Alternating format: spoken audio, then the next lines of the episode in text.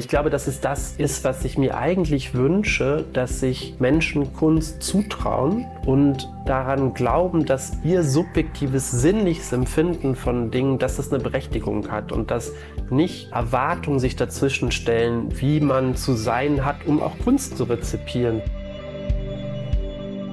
Willkommen bei Die Sucht zu sehen, dem Griesebach-Podcast.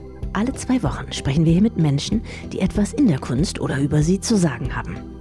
Heute zu Gast ist der Theaterintendant Benjamin von Blomberg.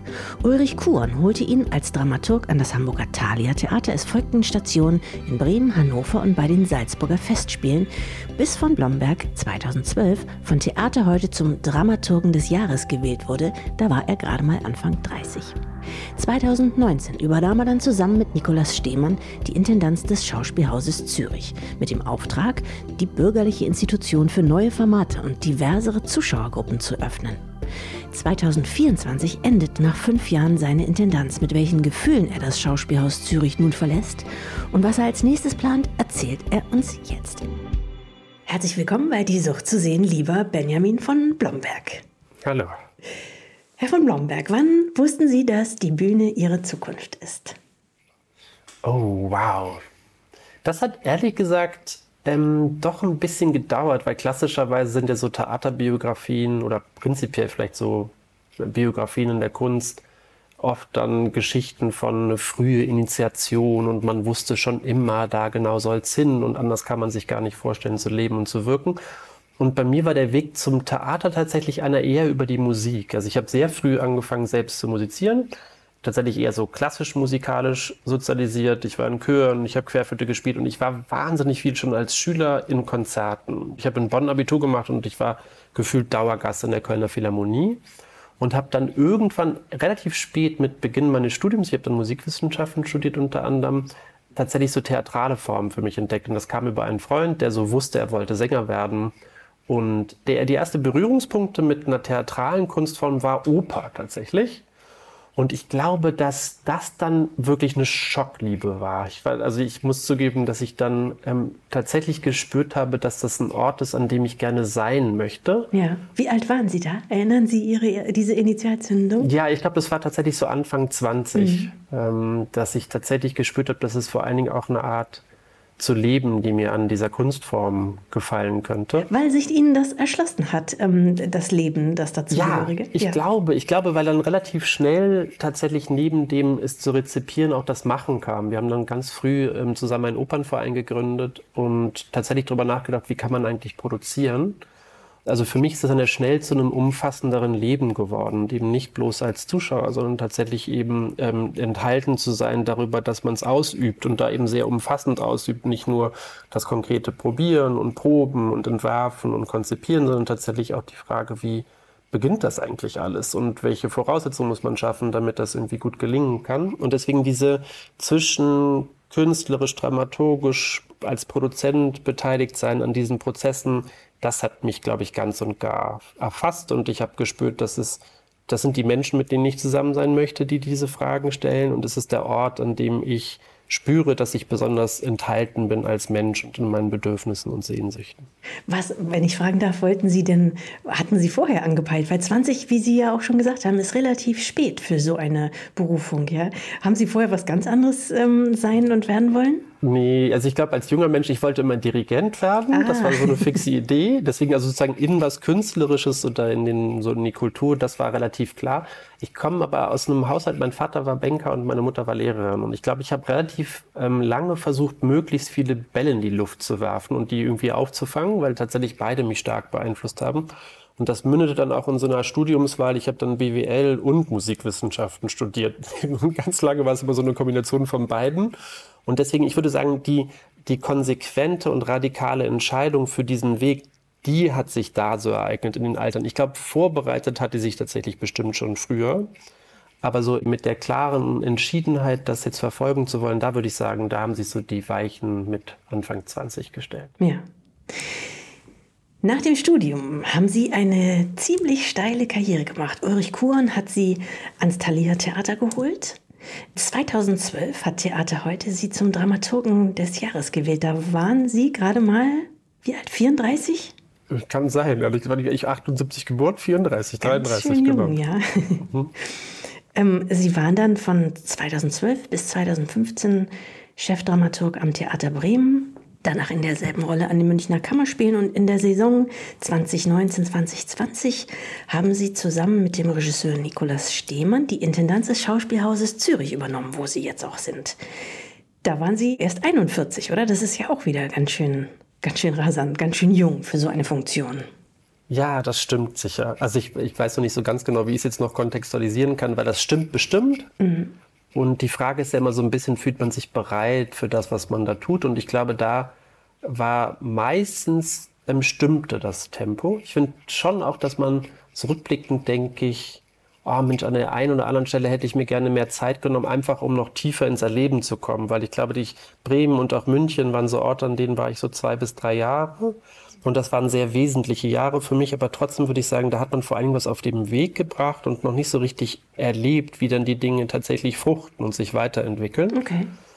Und ich glaube, ich hatte aber irgendwie Glück, dass um mich herum Menschen waren, mit denen ich das zusammen machen konnte, die irgendwie an mich geglaubt haben und ich habe an die Menschen geglaubt, die um mich herum waren. Und ich hatte Glück. Also ganz oft hat es ja tatsächlich auch was mit Glück zu tun, im richtigen Moment am richtigen Ort zu sein. Und was ich auf jeden Fall bei mir auch sagen kann, ich glaube, dass bei mir hilfreich war, dass ich nicht so sehr mich gefragt habe, was kommt morgen, sondern in dem Moment versucht habe, das möglichst gut zu machen und möglichst authentisch dabei zu sein. Und dadurch haben sich die Türen eher geöffnet. Also ich hatte nie so einen Karriereplan. Ich wusste am Anfang nicht richtig, was ein Dramaturg eigentlich ist und bin Dramaturg geworden. und mit der, ich bin ganz sicher nicht mit der konkreten Vorstellung jeden Morgen aufgewacht, ich wollte unbedingt Intendant werden und dann wurde ich irgendwann Intendant. Und deswegen, ich hatte, glaube ich, Glück, im richtigen Moment an den richtigen Orten zu sein mit Menschen, die das zusammen mit mir machen. Ja, Ihr Auftrag war es, in, in, in, Zürich diese sehr bürgerlich geprägte Institution für neue Formate und Zuschauergruppen zu öffnen. Ähm, Sie haben dann diverse Neuerungen eingeführt, zum Beispiel auch ein Code of Conduct. Worin bestand oder vielmehr besteht der? ja, das ist lustig, dass Sie damit anfangen, weil tatsächlich die ähm, sicherlich der Auftrag, den wir uns hier selbst gegeben haben, aber der bestimmt auch dazu geführt hat, dass man uns gerufen hat, war, dass wir einerseits gucken wollten, was heißt eigentlich diese Kunstform Theater, wie entwickelt man die, wie äh, ringt man um sie, die Fragen, die sich, glaube ich, alle Theatermacherinnen stellen, die darum wissen, dass das nicht selbstverständlich ist, dass diese Theaterform einfach überlebt, diese Kunstform einfach überlebt. Deswegen hatten wir definitiv ähm, viele Fragen an die Kunst, darüber sprechen wir bestimmt auch noch. Aber das andere war, dass äh, gewisse Strukturen seit vielen, vielen Jahren eingeübt äh, sind in großen Institutionen ganz sicher auch in Theatern, die irgendwie auch gut funktioniert haben, die zu einer gewissen Effizienz geführt haben, die Abläufe gestrukturiert haben. Und ich würde sagen, dass so in den letzten fünf, zehn Jahren vielleicht, und das war hier dann in Zürich eben auch der Fall, immer mehr die Fragen danach waren, stimmen die Strukturen eigentlich noch für die Menschen, die ähm, von ihnen getragen werden sollen? Also stimmt das für eine neue Generation von Theatermachern? Stimmt das für die Kunstform oder die Kunstform, wie man sie sich wünscht? Ähm, stimmen da Abläufe, stimmen Prozesse, stimmt die Art und Weise, wie man zusammenarbeitet?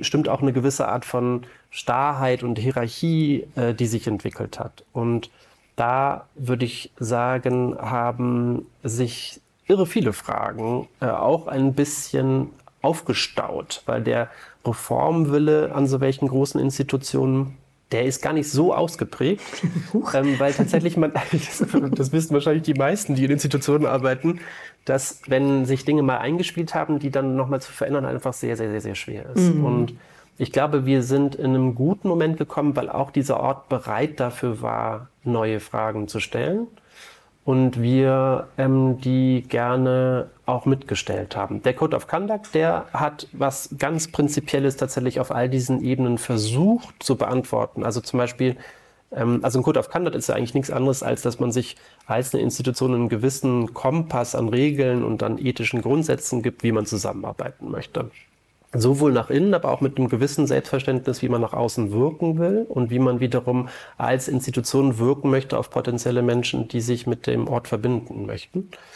Und ein wesentliches Kriterium für uns bei dem Verfassen dieses ähm, Code of Conducts war, dass der aus dem Betrieb selbst kommt und dass nicht wir ein Regelbuch äh, entwerfen, sondern tatsächlich, dass wir versucht haben, eine Gruppe zusammenzustellen aus dem Haus, aus den verschiedensten Bereichen, weil das ist das Wunderschöne an diesen Theaterinstitutionen. Wir sind rund 350 Mitarbeiterinnen aus sehr vielen verschiedenen Bereichen. Es gibt über 70 verschiedene Berufe, die vertreten sind in diesem Betrieb. Mhm. Und deswegen können Sie sich vorstellen, ähm, die Menschen hier sprechen mit sehr unterschiedlichen Zungen und mit sehr unterschiedlichen Gedanken im Kopf hinsichtlich dessen, wie diese Kunstform gestaltet wird. Und uns war das wichtig, dass diese unterschiedlichen Expertisen, dass die gemeinsam an diesem Code of Conduct arbeiten. Und die haben in einem gemeinsamen Schreibprozess und Denkprozess versucht, einen Kompass eben zu entwickeln für eine Art der Zusammenarbeitsform, die man sich idealerweise wünscht für diese Institution. Sowas gab es vorher gar nicht. Das gab es nicht tatsächlich, nein. Also ich würde sagen, was es natürlich immer gibt, sind ganz viele impliziten Regeln, die irgendwie befolgt werden, aber nicht deren Versprachlichung. Und ich glaube, das Gute an der Versprachlichung ist, dass darüber plötzlich dann auch eine gemeinsame Grundlage geschaffen ist für ein Ziel, das man sich setzt oder einen Wunsch, wo es hingehen könnte, aber gleichzeitig auch ein Vokabular zu entwickeln für Situationen, in denen man spürt, dass es eigentlich nicht so funktioniert, wie man sich das wünscht und ja. aber nicht genau weiß, wie man es beschreibt. Um nur mal kurz äh, reinzugrätschen und vorzugreifen, wenn Sie gehen, bleibt dieser Code bestehen? Ja, ja, ja, das ist das total Schöne im Übrigen dass ähm, ich glaube, vieles von den Dingen, Dingen, die wir so angefasst haben, das sind Dinge, die sind größer als die Intendanz, weil das war ein Wunsch auch des Hauses und dieses Ortes. Und ich würde sagen, es ist ein Wunsch der Zeit oder einer gewissen Generation, neuen Generation von Künstlerinnen und Theatermacherinnen, da andere Standards zu setzen. Und deswegen, ich würde sagen, wir haben eine Tür aufgestoßen und die bleibt sperrangelweit offen. Erzählen Sie doch noch von ein paar Neuerungen, die Sie da eingeführt haben. Ähm, also, ich glaube, dass zu so einem Kompass, der vor allen Dingen sozusagen sowas wie einen Leitfaden setzt, ist mindestens genauso wichtig, dass es ganz klar formulierte Reglemente gibt, ähm, was eigentlich passiert in Situationen, wo vielleicht eine Zusammenarbeit auch mal nicht gelingt. Also welche Möglichkeiten haben da die einzelnen Mitarbeiterinnen? Wie werden die gehört? Was gibt es für Schiedsinstitutionen? Mhm. Ähm, so welche Dinge. Also wenn ein Regisseur ähm, zu dominant wird oder beispielsweise, zu sehr brüllt. Beispielsweise, genau. Das ist sozusagen das Bild, was wir alle im Kopf ja, haben. Klar. Aber es können ja auch ganz andere missbräuchliche Situationen entstehen.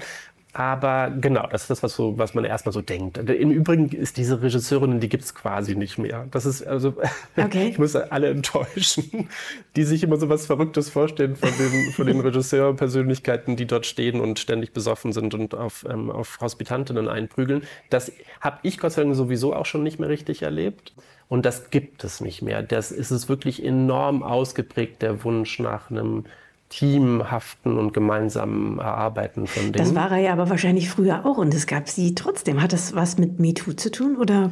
Ich glaube, das hat bestimmt, also ich glaube, eine, insgesamt eine gesellschaftliche Entwicklung, die stattgefunden hat und eine Sensibilisierung hat bestimmt auch darauf eingewirkt. Das ist ganz sicher so.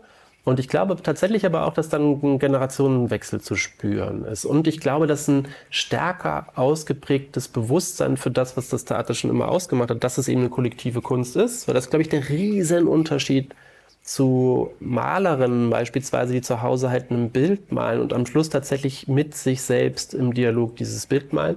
Bei uns findet der Dialog mit sich selbst immer auch konkret in dem Dialog mit anderen statt.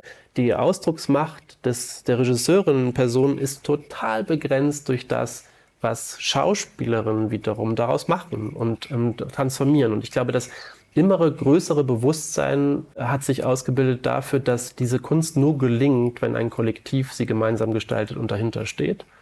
Und ich glaube, dass das zu neuen, neuen Antworten geführt hat über eine Generation, die das viel selbstverständlich auch als ihre, ihr Selbstverständnis empfindet, dass es etwas Gemeinsames ist und dieser, dieser, vielleicht auch dieser Nimbus von dem genialischen Künstlern, die nachts träumen und am nächsten Tag mit einer Idee kommen und dann wird es genauso umgesetzt. Ich glaube, dass das irgendwie auch aus der Zeit gefallen ist, dieser Geniekult so. Und deswegen, also wir haben auch einfach sehr viele Reglemente gesetzt. Wir haben unsere Human Resources Abteilung aufgestockt. Das hat ja ganz oft auch was mit Kapazitäten zu tun. Wir haben eine Diversitätsagentin engagiert, weil uns super bewusst wurde, dass diese Prozesse nicht einfach nur auf den Weg gebracht werden dürfen, sondern sie müssen halt nachhaltig gedacht werden. Das heißt, dass Strukturen verändert werden. Das heißt, dass Personalstrukturen verändert werden. Und da haben wir versucht, möglichst nachhaltige Schritte zu machen. Da hat sich doch die, das Studium der Betriebswirtschaftslehre rentiert. Absolut, absolut. Und gleichzeitig sagt einem der Betriebswirt natürlich aber auch, ähm, woher das Geld nehmen, was man an anderen Stellen plötzlich mehr braucht. Ne? Also deswegen der, der Finanzdruck ist schon auch enorm an diesen Institutionen, obwohl wir stark subventioniert sind. Und um aber dann vielleicht auch nochmal darüber zu sprechen, was haben wir in der Kunst eigentlich neu gemacht? Weil ich glaube, was für uns enorm wichtig war, ist, sich nochmal zu fragen, was ist die Einzigartigkeit von so welchen Theaterinstitutionen in der Stadt? Und da ist sicherlich das eine große Alleinstellungsmerkmal, dieses in der Stadt verhaftet sein und für diese Stadt Theater zu machen. Das sozusagen als ein starker Akzent. Also wie macht man spezifisch Theater für die Stadt, in der man ist? Klingt trivial, ist aber tatsächlich komplex und herausfordernd. Und wie nutzt man diese wunderbare Manufakturtheater? Und da war eine frühe Setzung von uns, dass wir gesagt haben, wir wollen mit Künstlerinnen zusammenarbeiten, die an diesem Ort sich verbinden und in diese Stadt ziehen und bereit sind, die Stadt kennenzulernen und auch diesen Ort mitzugestalten. Und wir sind deswegen mit einer Gruppe von Hausregisseurinnen gestartet, die ähm, genau das tun wollten, also an diesem Ort auch mit längerfristigen Verträgen an ihrem Werk zu arbeiten. Das war das eine, was ganz wichtig war strukturell. Und das andere war, wovon wir uns total viel versprochen haben und sich sehr viel erfüllt hat, ist, dass wir insgesamt die Kunstsparten oder die Sparte Theater so transdisziplinär gedacht haben. Also wir haben mit einem Choreografen angefangen und eine Tanzkompanie hier gegründet, Treasure Harrell, der im Übrigen auch in vielen, vielen Museen immer wiederum auftritt, weil seine Form ist etwas zwischen bildender Kunst und Tanz, im, im, im MoMA, an vielen, vielen Orten, an denen er war und gewirkt hat. Wu Zhang, eine Künstlerin, die eigentlich eine, eine Filmemacherin ist und eine bildende Künstlerin und mit Künstlerinnen wiederum verbunden ist, die Performance-Künstlerinnen sind, die haben wir auch eingeladen, die sind hier und die haben ihre ersten Theaterarbeiten gemacht, die nach wie vor stark visuell geprägt sind. Also wir haben tatsächlich andere Disziplinen und Sparten eingeladen in dem großen Vertrauen darauf und in dem Wissen darum, dass wenn man sich wünscht, dass diese Kunstform sich immer wieder erneuert und auch für ein neues, jüngeres Publikum erschließt, dass das auch ästhetisch beantwortet werden muss und dass man schauen muss, wie man äh, die Ästhetiken anschlussfähig hält und sich öffnet und ähm, ähm, Mut hat zum Experiment und zur Veränderung. Und da haben wir eine große, ähm, eben nicht nur Diversität der inhaltlichen Setzung, sondern auch der ästhetischen Setzung und damit verbunden der Menschen, die diese Geschichten und Ästhetiken repräsentieren, geschaffen. Und das hat sich total ausgezahlt, weil das ist wirklich richtig erlebbar, wie sehr sich unser Publikum verändert hat, dass es sich tatsächlich stark, stark, stark verändert hat, dass wir offensichtlich es uns gelungen ist, den Ort zu öffnen. Und das stimmt so zuversichtlich, dass ich glaube, dass das Theater doch eine gute Chance hat, lange, lange, lange weiterzuleben. Weil ich glaube, wenn man es nur will und sich da auch Dinge traut, dann hat es eine Kraft, auch für eine junge Generation. Und das war ganz toll zu erleben. Jetzt ähm, habt ihr einen Footprint äh, hinterlassen und äh, ganz vieles ist gelungen, was die, äh, die Akzeptanz des Stammpublikums angeht. Die blieb offenbar hinter den Erwartungen zurück. Euer Theater war zu woke. Das haben die konservativen Medien euch vorgeworfen. Kannst du in dem Zusammenhang etwas mit diesem Begriff anfangen? Ja, also ich glaube ja, dass es total wichtig ist, dass man Vogue auch wieder reclaimed als was Positives, weil das war ursprünglich mal ein positiv besetzter Begriff, weil eigentlich sagt er ja nichts anderes als wach, ne? Oder eben erwacht. Ich finde erwacht nicht ganz so. Das, das finde ich tatsächlich, das hat einen ideologischen Unterton, Unterströmung. Aber ich finde wach erstmal eine sehr schöne Zuschreibung. Wach heißt eigentlich nichts anderes als wach für gesellschaftliche Veränderungen zu sein, wach dafür zu sein, dass man erkennt, dass ähm, die Gesellschaft in Bewegung geraten ist. Und das ist sie in den letzten Jahren enorm. Und das ist sie darüber, dass sich gesellschaftliche Strukturen verändert haben. Diese Stadt hier in Zürich ist enorm, enorm heterogen in der Art und Weise, wie die Bevölkerung zusammengesetzt ist. Es gibt einen hohen, hohen, hohen Austeil an Nicht-Zürichern in dieser Stadt. Es gibt einen hohen, hohen, hohen Anteil an, an Menschen aus unterschiedlichsten Kulturen. Und diese andere Zusammensetzung der Stadtgesellschaften führt natürlich auch automatisch zu anderen Fragen in der Art und Weise, wie diese Gesellschaft zusammenlebt und welche kulturellen Codes sie zusammenhalten. Dann, Sie haben MeToo schon erwähnt. Die Frage nach, was bestimmt Genderfragen, was bestimmt die zusammen, äh, ähm, dem Zusammenhalt der Geschlechter, was gibt es da für Machtverhältnisse, die nach wie vor nicht reflektiert sind. Auch im Theater im Übrigen nach wie vor eine riesige Frage. Es ist weiterhin oft gerade in Leitungsfunktionen ein eher männlicher Betrieb. Wie kann Macht anders verteilt werden? Wie kann es gelingen, dass man deswegen Strukturen verändert, damit es zugänglicher wird für unterschiedlichste Menschen? Diese Dinge verbinde ich mit Vogue. Nämlich, das eigentlich sagt es nichts anderes als, komm raus aus der Komfortzone des Selbstverständlichen, dass so wie es war und so wie es für dich natürlich wirkt, tatsächlich natürlich ist. Es gibt keine Natürlichkeit in den Machtverhältnissen. Es ist überhaupt nicht natürlich, dass ich diese Funktion ausübe, sondern man muss tatsächlich immer wieder schauen und wach bleiben, für welche Strukturen und Machtstrukturen, äh, welche setzt man da selbst und welche kann man auch noch hinterfragen und sie verändern. Deswegen erstmal muss ich zugeben, finde ich das eine total ähm, wunderbare Anerkennung, dass unser Theater Vogue war. Ich finde das, ich bin dankbar, diese Zuschreibung zu bekommen. Leider ist er ein ideologischer Begriff geworden und deswegen ist die Zuschreibung auch in der Stadt eine enorm problematische gewesen, weil es dazu geführt hat, dass Gräben geschaffen wurden, wo ich eigentlich gerade total hoffe, dass es gelingt, dass wir uns wieder finden und ein Dialog möglich bleibt und eben nicht Spaltung stattfindet, weil der Begriff, wie er benutzt wurde, war, um uns auf eine gewisse Art und Weise zu kennzeichnen. Im Vordergrund war es dann eigentlich nur noch, es ging irgendwie vermeintlich um Political Correctness. Es ging darum, dass dann irgendwie vermeintlich der arme, weiße, ältere Mann nicht mehr so sein darf, wie er schon immer war, dass man ihm den Mund verbietet. Also all diese Trigger-Dinge, die mit dem Wort Vogue inzwischen verbunden sind, die wurden uns plötzlich zugeschrieben. Und die haben im Übrigen in meinen Augen auch dazu geführt, dass man nicht mehr vorurteilsfrei einfach mal unserer Kunst begegnet ist. Ich würde sagen, dass ein gewisses Publikum gar nicht erst dazu gekommen ist, sich eine eigene Meinung zu bilden, weil in dieser Stadt, die im Übrigen mir erst im zweiten Blick auch als eine konservative aufgefallen ist, weil erstmal finde ich, ist die Anmutung der Stadt auch wirklich kosmopolitisch und eben tatsächlich von der Stadtbevölkerung eine sehr diverse und aufgeschlossene. Aber man hat plötzlich gespürt, wie konservativ die Stadt auch ist dass leider diese Zuschreibungen dazu geführt haben, dass plötzlich Lager entstanden sind und wir deswegen für die einen der allertollste und aufregendste Ort waren und für die anderen den Ort, der Ort, an dem die Theaterkunst, die sie mal geliebt haben, nicht mehr stattfindet. Und das ist leider im Kern völlig falsch und für mich ein großes, großes Missverständnis.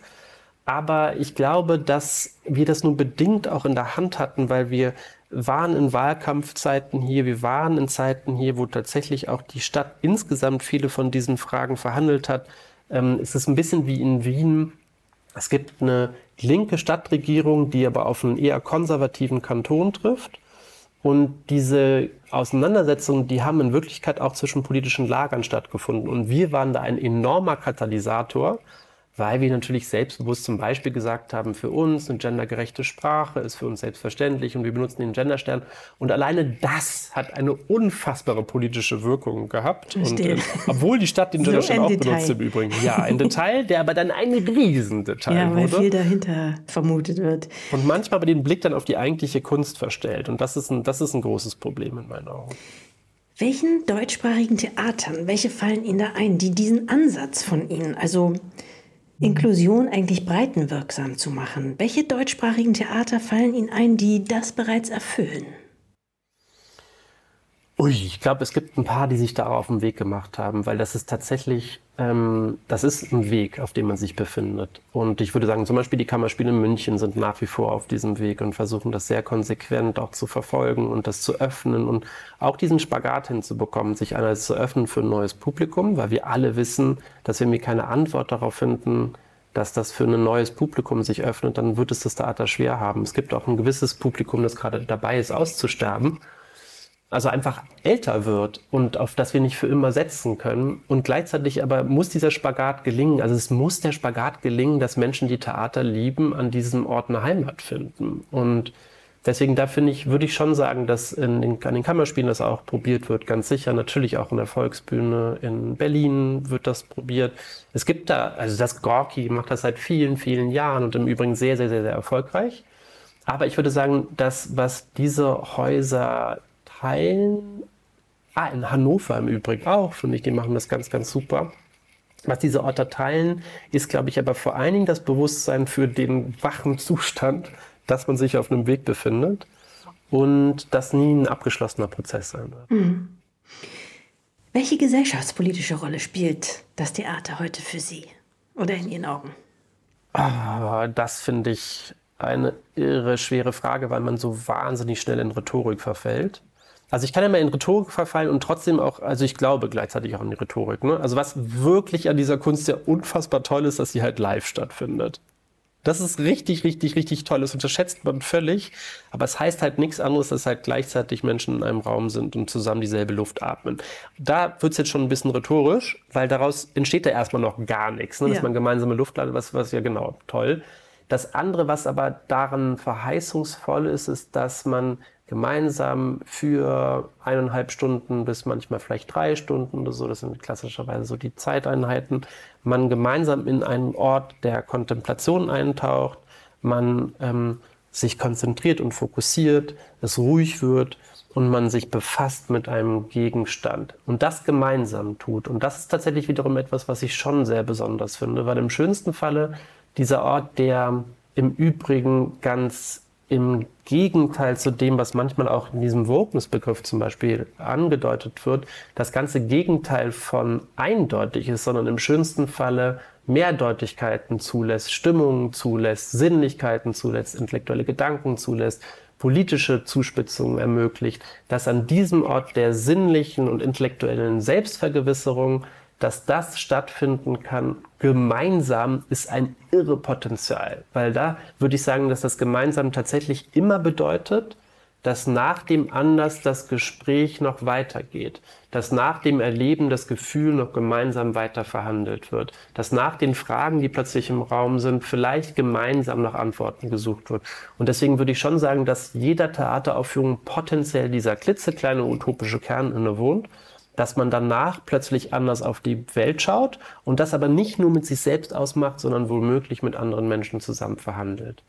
Und deswegen würde ich weiterhin sagen, der Live-Moment des Theaters ist einfach einzigartig und großartig und toll. Und das vielleicht nochmal zugespitzter in einem Leben, in dem wir dann doch auch immer mehr und isolierter und immer mehr auch in den Gruppen, die uns besonders vertraut und deswegen vielleicht auch homogen angelegt sind, ähm, in so in dieser Welt auch einen Ort, der potenziell unterschiedliche Menschen zusammenbringt, jenseits der eigenen Bubble. Hm. Im Sommer geht jetzt Ihre Zeit am Schauspielhaus Zürich zu Ende. Wohin wird es Sie danach ziehen? Können Sie das schon verraten? Ja, also ich kann verraten, das ist aber mehr so ein Zustand, in den es mich zieht. Es zieht mich in den Zustand des ähm, Reflektierens und Nachdenkens und Innehaltens. Das kann ich sagen. Und der ist gerade für mich ortsungebunden. Aber er hat ganz sicher was damit zu tun, dass ich nicht gleich in eine nächste Aufgabe springen werde. Weil es hat jetzt doch, ich habe jetzt, ich mache das jetzt seit so 25 Jahren vielleicht knapp ähm, dass ich so mit sehr großer Hingabe und leidenschaftlich im Theater bin und lebe und arbeite und wirke. Und jetzt auch durch die Zeit hier, die dann doch auch echt eine herausfordernde Zeit war. Das ist nicht ohne in Zürich Theater zu machen, weil ich weiß nicht, das wissen, haben Sie vielleicht auch mitbekommen, wir sind halt künstlerisch unglaublich erfolgreich. Ähm, wir haben es irgendwie geschafft, sehr viel Anerkennung zu bekommen für die künstlerischen Arbeiten, sowohl national als auch international. Wir haben viele, viele Preise bekommen wir sind viel unterwegs. Also irgendwie hat da viel geklappt. Viel von dem, was ich mir künstlerisch erhofft habe, ist gelungen. Und trotzdem ist man auf enorm viel Widerstand getroffen. Und dieses politische Feld war für mich auch ein neues Feld und mitzubekommen, was einen das so abverlangt und in welchen Rollen man sich da so wiederfindet.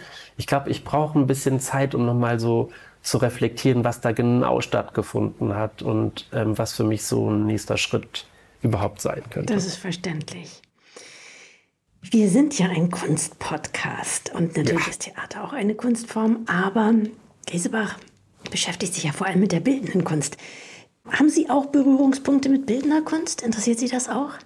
Ja, sehr sogar. Sehr sogar. Deswegen habe ich das, glaube ich, vorhin extra erwähnt, weil ich habe, das ähm, wird jetzt andere Regisseurinnen von unseren Hausregisseuren natürlich nicht freuen, dass ich manche Stadttheater- oder Sprechtheaterregisseure nicht erwähnt habe, aber ich habe deswegen extra eben auch von Wu Zhang und von Churchill Horel gesprochen, weil die für mich enorm wichtig waren und sind und inspirierend waren, weil sie genauso auf diesem auf diesem schmalen Grad der Interdisziplinarität oder so sich bewegt haben, wo man nicht so genau weiß, was ist das eigentlich genau? Ist das jetzt schon performative Kunst oder ist es noch bildende Kunst oder ist es schon Film oder was ist das eigentlich genau?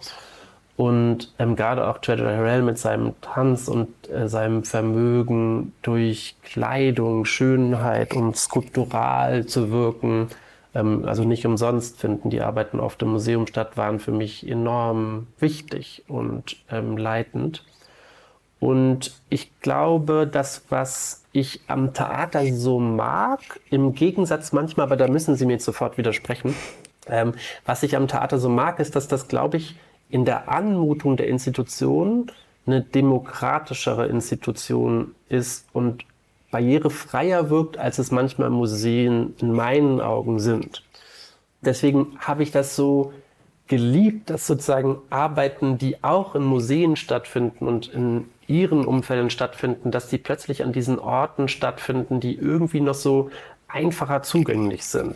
Und weil ich glaube, dass es das ist, was ich mir eigentlich wünsche, dass sich Menschen Kunst zutrauen und daran glauben, dass ihr, ihr subjektives sinnliches Empfinden von Dingen, dass es eine Berechtigung hat und dass nicht Codes sich dazwischenstellen oder nicht Erwartungen sich dazwischenstellen, wie man zu sein hat, um auch Kunst zu rezipieren, wie man zu sprechen hat, um danach ähm, zu wirken wie eine, eine Kennerin und welche vielleicht auch manchmal Dresscodes es gibt, um an diesen Orten zu bestehen und gut auszusehen. Und da finde ich, dass das Theater doch barrierefreier für mich funktioniert. Und deswegen fand ich es so toll, Kunst ins Theater zu holen.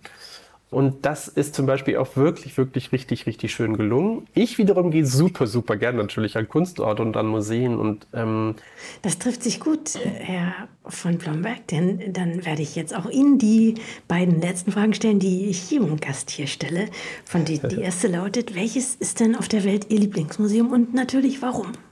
Ja, da kann ich gerade nur total parteiisch sein, weil auf der Welt die Frage liebe ich natürlich. Ne? Also weil ich, weil ich freue mich schon auch darauf, also weil ich habe mir jetzt mal so vorgenommen, ein Jahr lang eher ins äh, Reflektieren und ins Erleben zu gehen und nicht so sehr gleich wieder in die nächste Aufgabe. Ja. Und da freue ich mich, glaube ich, auch die Welt wieder zu erkunden, weil das war jetzt dann doch, meine Welt war hier das Theater und Zürich.